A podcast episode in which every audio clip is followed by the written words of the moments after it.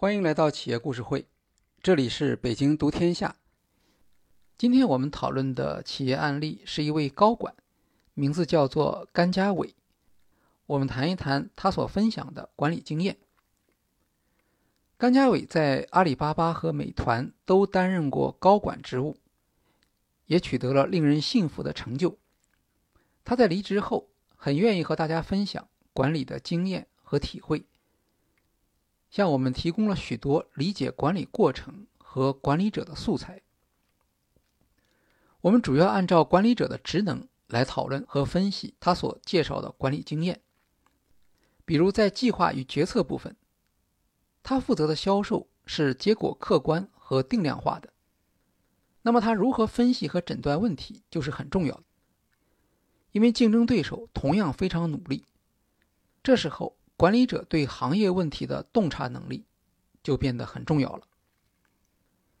甘家伟带领的销售团队多达一万五千人，如何安排组织管理层级，如何沟通销售目标和设计激励制度，也对管理者提出了非常高的要求。最后，像这样大的群体，如何保证大家的团队行动协调一致？特别是如何让员工在一线所做出的决策能够符合公司的整体战略，这些都是我们在接下来的讨论中将会谈到的。甘家伟是阿里巴巴第六十七号员工，曾经担任副总裁，著名的阿里巴巴中共铁军代表人物。所谓中共铁军，是指阿里巴巴在开始做网上。B to B 电商业务时建立起来的直销团队。当时阿里巴巴的产品叫做中国供应商，它的目的是帮助中国企业通过网络渠道来实现海外销售。铁军的意思是指团队做到了超出人们意料的业绩，因为当时许多外贸顾客根本不知道什么是电子商务。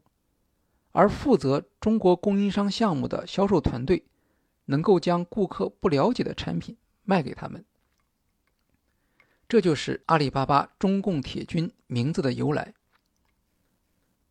它的核心特点有两个：一是直销，通过拜访顾客、面对面的服务来达成交易；二是销售团队的管理特别出色。二零一一年，甘家伟离开阿里巴巴，加入美团，担任首席运营官。他最重要的工作是领导美团的地推团队。所谓地推，是指互联网公司采用线下直销的方式获得顾客。地推曾经是互联网企业 O2O 模式的核心要素。这里面有一个小小的矛盾。互联网本身是通过技术来替代人力，提高效率。但互联网企业的早期顾客，要么没有互联网业务体验，比如做线上推广，可能根本接触不到餐厅的负责人；还有的企业负责人对互联网产品缺乏信任。因此，互联网创业企业不得不用地推这种相对原始的方式，让顾客建立信任。帮助顾客在自己公司的产品或平台上创造价值。在 O2O 流行的年代，地推的能力在很大程度上决定了企业的命运。美团创始人王兴非常欣赏阿里巴巴的中共铁军，他认为甘家伟是主持美团地推业务的适合人选。经过前后六次邀请。终于获得成功。甘家伟加入美团的时机并不算好，当时团购市场的泡沫开始破裂，著名的团购企业像拉手网、二十四券，已经到了资金链断裂的程度，美团也非常困难。甘家伟在加入美团之前问王兴：“公司的资金能够支持多长时间？”王兴的回答是十二到十八个月。甘家伟又参加了美团的销售会议，花一天的时间跟着销售人员拜访客户，了解美团当时所面临的销售问题。他认为，有一年的时间就能够极大地改进美团的销售管理，实现王兴所期望的在全国市场取得第一名的业绩目标。美团的目标是在团购大战中赢得全国市场，但由于资源有限，不可能一下子服务全国三百五十多个地级市。他们必须对市场进行结构分析和优先级排序，然后再决定资源配置。美团将三百五十多个地级市及以上的城市分成 S、A、B、C、D 五级。S 是北上广深这样的超级城市，A、B 级是各省的省会加上宁波、苏州这样的副省级城市，C 和 D 则是三线以下城市。S 级城市的市场规模很大，竞争最激烈，是绝大多数团购企业总部所在地，他们也在这里投入了最多的资金。和资源，参加竞争的足足有五千家企业。美团认为，在这些城市中，没有任何一家能够取得绝对的胜利。而如果哪一家做不下去了，也一定到最后才关停这些城市的业务。所以，S 级城市这个市场会经历相当长的一个竞争周期。在 S 级城市，美团的策略是争取前三名，但不要争第一，避免资源过度消耗。到2012年年中时，美团已经在全国的市场份额稳居第一，但在 S 级城市中仍然不要求做到第一名，甚至到2003年都还不是第一。相反。美团决定将资源集中在 A、B 级城市，并且抢在大众点评之前占领这一市场。这一决策的效果很明显。到2012年年中，美团已经在所有的 A、B 城市中取得了绝对的领先优势。A、B 类的城市资源消耗相对少，西安、成都、重庆。三个城市加在一起，可能只相当于北京一座城市的投入。在 A、B 级城市取得优势之后，就能够获得正向的现金流，支持美团在北上广的消耗。当然，这样的策略也使得美团在 S 级城市中的表现不那么有光彩。美团副总裁王慧文回忆说。有一段时间，他很不愿意参加董事会，因为在董事会上，董事们总是抱怨美团比不上竞争对手。实际上，是因为董事们自己都住在 S 级城市，能够非常直观地看到美团在 S 级城市中缺乏相对的优势，但他们又无法体验美团在 A、B 级城市的领先优势。以及这种优势的战略价值，对于大量的 C、D 级城市，也有许多企业在那里开展团购业务。美团判断，其中绝大部分会在一年之内出现问题，并最终不得不退出市场。当竞争对手退出市场时，肯定会先从这些城市退出。所以，美团的策略是。不进入 C、D 级城市，等到竞争对手退出后，再去收割这些已经被开发和培育过的市场。整个2012年，美团没有增加一座城市，坚守既定的战略。与美团不同，竞争对手们有的疯狂增加城市数量，像拉手网发展了三百多座城市。窝窝团两百多座城市，已有的竞争对手过于保守，像大众点评只进入了二十多座城市。当大众点评意识到二三线城市的潜力时，市场已经被美团占领，再进入的话，代价就很高。那些过于激进的、大量增加城市的竞争对手，则由于资源不足而无法持续。的确，如美团所预料的那样，退出了市场。最后形成的局面是，大众点评在 S 级城市占优势，但这个优势不断受到美团等公司的挑战。美团在大量的 A、B 级城市占优势，在这些城市中，美团的优势比较稳定，其现金收入甚至能够支持美团在 S 级城市与大众点评开展消耗战。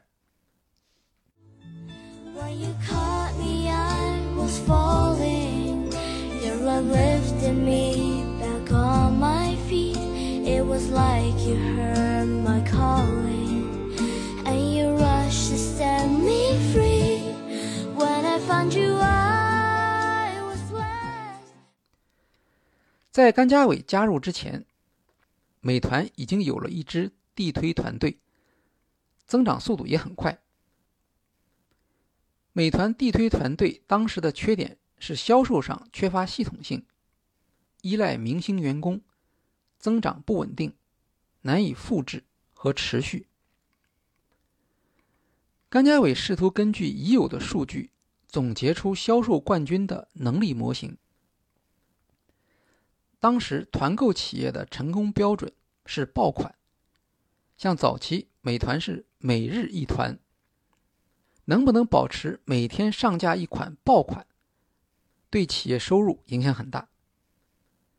明星销售人员的任务是找出比较受欢迎的商家，设计产品上架，以力度空前的折扣吸引用户参加团购。而网站则将所有的流量都导入这一款产品。阿里巴巴在投资美团时，内部曾经有争议，担心美团与阿里巴巴的聚划算竞争，因为两者的特点都是追求少数几种爆款产品，将爆款作为追求的目标。美团内部认为，好的销售人员。应当擅长帮助店家进行产品设计，比如情侣餐促销，醒目而吸引人，能够很快实现销售增长。这是美团地推人员对卖家的增值服务。负责地推业务的销售人员往往比刚刚上线的卖家更熟悉团购的技巧，但这样的能力是难以复制的。如果去市场上购买，成本又太高。据说第一次跟美团的高管团队吃饭时，甘家伟提出了一个外行人的疑问：为什么美团只能每天一团，不可以多团，不可以延长团购的时间？他到美团没多久就要过春节，春节前十天。竞争对手会出现松懈，这是一个机会。甘家伟根据过去的工作经验，设计了名为“股满仓”的激励活动，给在此期间业绩上涨的员工报销回家往返机票。活动效果非常好。春节前，美团的市场份额大概是百分之十一，春节后涨了三个百分点。这个改变当然引起了管理层的关注。他们研究的结果是，员工的能力并没有显著的改变，唯一的改变是增加了上架商品的数量，也就是供给增加了。因此，市场的决定因素不是员工个人能力，而是供给的数量。为了谨慎起见。美团在几个城市里进行了验证，开放商品的供给，结果发现效果很好，再把它放大到全国。甘家伟认为，这一决策使得中国团购企业形成了和之前的美国模仿对象 Groupon 不同的商业模式。团购本来是一个来自美国的商业概念，基本的做法是用特别低的价格吸引大规模的用户购买，团购公司则赚取增值服务费用。比如，淘宝的聚划算就是一种团购服务。能够在短期内将某一款产品的销量冲到巨大的规模。之前，国内团购公司照搬美国团购鼻祖 Groupon 的做法，以营销为主导，将所有的流量引导到有限的商品供给，形成低价的卖家爆单。采用这一模式成功的指标是能否形成爆款。自然就要精选商家，特别是网红或有网红潜力的卖家。春节期间业绩增长的经验，使得美团改变了想法。二零一二年三月，美团召开了著名的潭柘寺会议，决定采用增加上架商品供给的新办法，放弃之前的严选模式，采用电商模式。让商家尽可能上架，无限供给。为了支持供给数量增长，甘家伟将签订合同到供给上线的一系列流程，从原来的七天缩短到十分钟。这项变革改变了行业的竞争格局，也改变了美团的命运。而在变革的背后，则是美团。对团购业务逻辑的新认识。新的认识是，从公司整体来看，业绩的好坏跟上架商品供给数量呈高度相关关系。只要保证供应数量增长，就可以实现业绩的快速增长。而地推人员的个人能力，只是影响业绩的部分因素。基于这一看法。甘家伟给出了销售冠军的新定义：勤奋、愿意跑、有一定学习能力，可以标准化的上很多产品套餐。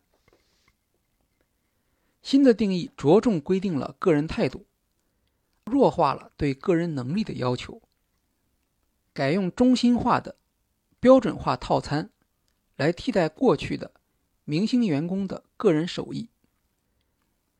用标准化服务来克服地推团队人员能力的瓶颈，同时让员工可以清楚的知道自己如何实现业绩增长。在企业层面，由此将地推人员的能力复制和规模化，将不确定的业绩前景转化为确定性。甘家伟说，地推团队管理的目标。不是招募、培养或争夺明星员工，而是让百分之八十的员工达到最佳水平的百分之八十。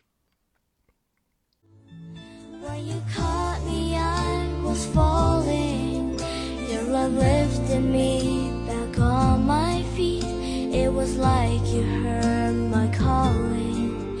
And you rushed to set me free. When i found you i was worse. 并不是所有人都认同和支持这项变革。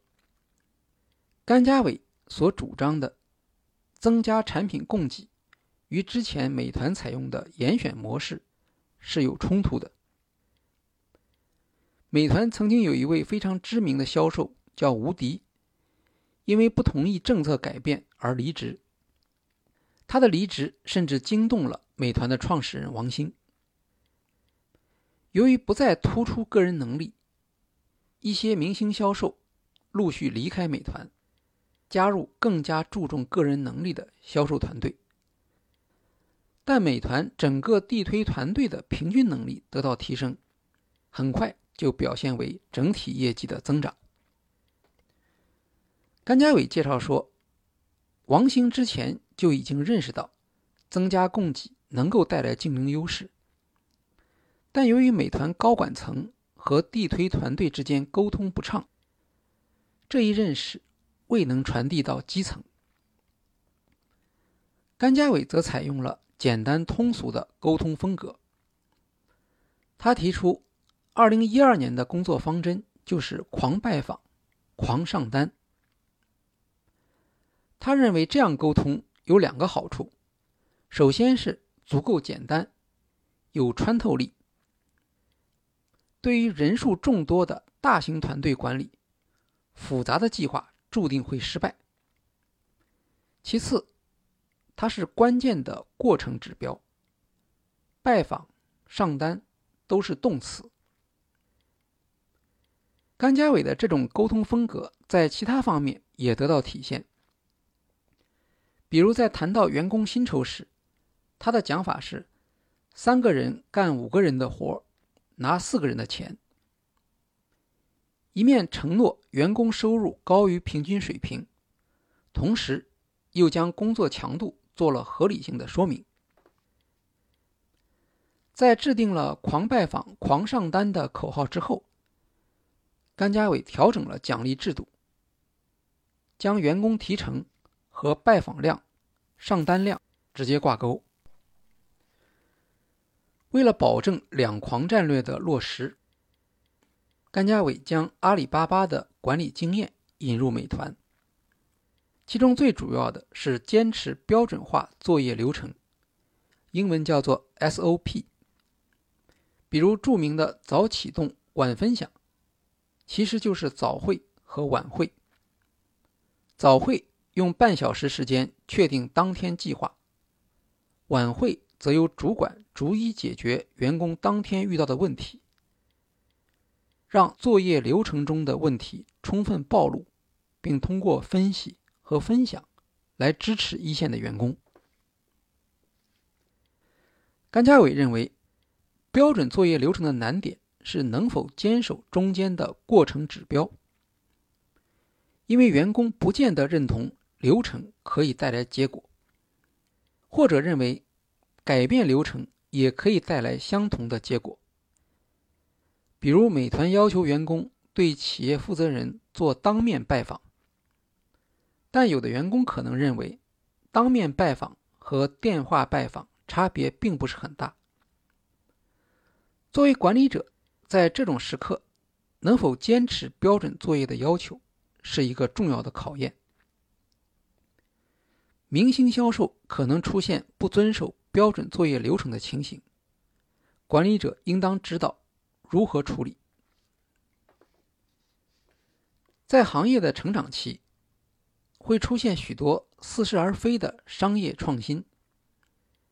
比如在团购行业，曾经有人认为应当分行业做线下拜访，听上去好像不无道理。甘家伟坚决反对这种做法。他认为，拜访的效率而不是行业的知识才是更加重要的。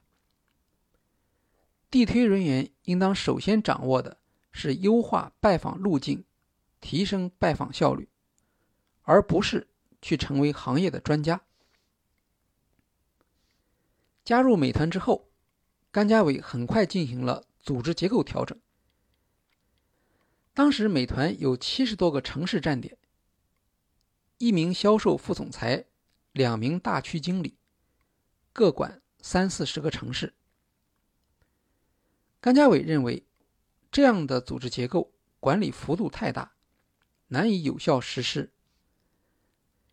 他将七十多座城市分为八个大区，在竞争最激烈的地区，压缩管理层级。比如北京、上海设有大区经理和城市经理，大区经理直接向副总裁汇报；而在竞争不那么激烈的地区，则在大区经理和城市经理之间再设置一层区域经理。这样的设计，在高烈度的竞争地区能够做到快速决策，在低烈度的竞争地区能够降低成本。提高利润，在标准流程、组织结构建立好之后，销售队伍会形成生产力。这时，团队领导的一项重要任务是激励团队成员超越自我。甘家伟回忆说，2008年，他在阿里巴巴曾经负责广东大区的业务。广东大区的业绩一直落后于浙江团队，但如果按外贸的规模论，广东大区的业绩应当是国内最高的。他很快找到了原因。当时阿里巴巴的销售提成和业绩达标有关。领先团队在达成业绩指标后，下个月必须超过之前的指标，才能获得更高的提成。广东大区的团队在达到金牌指标，也就是最高提成比例后，会将业绩保留起来，留到下个月。而浙江团队则不会这样做。指责广东团队的做法是没有用的。甘家伟的办法是做管理层的工作。他在每月月中时，同经理、主管和潜在管理者沟通，向他们解释，管理者的职责是培养人，而不能仅限于算好账。应当让员工。发挥能力，而不是自我设限。他称之为理想主义教育。二零一零年，广东大区的阅读业绩终于超过浙江团队，并向全国输出了许多管理人员。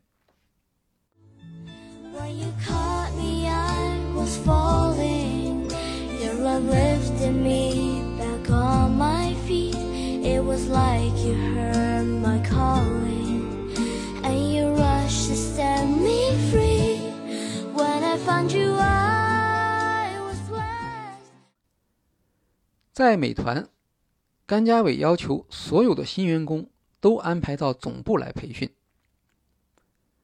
他的观点是，培训时间可以短，吃住条件可以差一些，但一定要让员工到北京总部感受一下。请各部门领导和新员工见面，讲讲使命、愿景、价值观，地推对本部门的重要性和本部门如何服务地推团队。他认为，地方分部都是销售部门，员工只能见到销售部门的负责人，无法了解美团是一家什么样的公司。如果员工对组织没有整体认识，那么就只会从销售业务的认知出发进行思考，这样就很难让员工理解公司的整体战略，并依据整体战略的需要调整员工个体的业务活动，导致战略实施的失败。在销售团队管理中，甘家伟沿用了阿里巴巴的一些概念。比如二七幺，意思是销售团队中通常会有百分之二十的销售明星，百分之十业绩很差，百分之七十位于中间。他经常向销售团队负责人问的三个问题是：二七幺在他的团队中分别是哪些人？对于二和一做过哪些工作？如何让二？成为管理层的接班人，采取了哪些措施来帮助一？最后一个问题是，业绩不佳的百分之十员工是否知道自己面临淘汰？甘家伟认为，主管应当第一时间让员工知道公司对他业绩的看法，否则是对这名员工的不公平，在裁员时可能造成不良影响。二零一二年，美团的目标是实现盈利。在甘家伟的建议下，美团将二零一二年公司年会的主题设定为“上岸”，从水里面上到岸上，也就是要每座城市逐一实现盈利，在公司整体范围内营造压缩成本、提高利润的气氛。这一年，美团连续降了四次提成系数，每个季度降一次。这种做法会损害地推团队的利益，是一个冒风险的决策。好在由于业绩增长速度加快，地推团队整体收入没有下降。甘家伟认为，即使在业绩增长的情况下，员工到手的钱没有减少，或者只是短暂减少，也需要花力气做好解释工作，特别是向员工解释公司为什么要这样做。他回忆说，美团高管层在员工沟通方面的认识有所不足，比如在调整提成制度时，王兴等人认为，重要的是管理层。要决策正确，之后发邮件就可以执行了。甘家伟则认为，提成制度的改变关系每个员工的切身利益，应当把大家叫回来，开个会讲一下。用他的话来说，先讲 why，再讲 how，让大家感受到公司对员工的尊重，才能理解。员工和公司的共同利益。他向地推团队解释说：“公司降提成，省下来的钱用于产品开发和购买流量，实际上对大家的业绩是有帮助的。同时，在面对王兴时，甘家伟还必须争取减小降低提成的幅度。但究竟？”降低多少才能不损害团队的士气？这是很难定量化的，基本上只能凭直觉来沟通具体的额度。一边要员工狂拜访、狂上单，一边连续降低提成，会造成员工认知上的不一致，对管理者把握平衡的能力要求很高，但这往往。也正是管理者工作中的现实。为了实现盈利，美团制定了一个在全国范围内达到百分之四毛利率的目标。他们将市场分成十几个行业，全国七十多个城市，每座城市每个行业都设定一个专有的毛利率，具体数字取决于行业的特点。美团在这个城市的市场份额，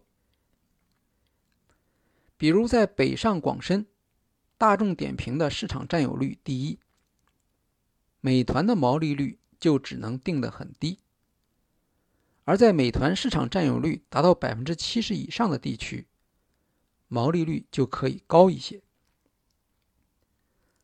在同一座城市里面，不同行业能够接受的毛利率也不一样。酒店、旅行社可以做到百分之十五，但餐饮不能超过百分之七。最终，美团划分了十五类行业，每类的毛利率都不一样。他们在全国设了一千多个管理节点，在每个节点规定合理的毛利率。销售人员在录入合同时，首先要过毛利率审批这一关。没有达到要求就录不进去。二零一二年，团购全行业亏损，但美团从十一月开始实现月度盈利。二零一一年底，甘家伟加入时，美团的市场份额是百分之十多一点。到二零一二年年中的时候，美团的市场份额达到了百分之十八。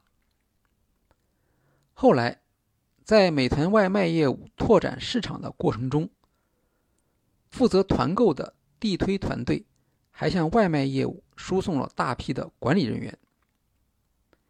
美团地推四个字几乎成为美团的品牌标志和组织能力的代表。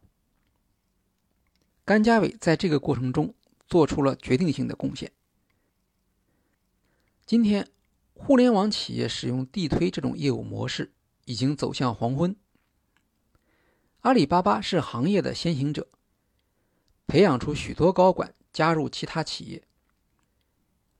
可以说，地推是市场发育不足条件下的无奈选择，而不是效率最高，更不是最优的选择。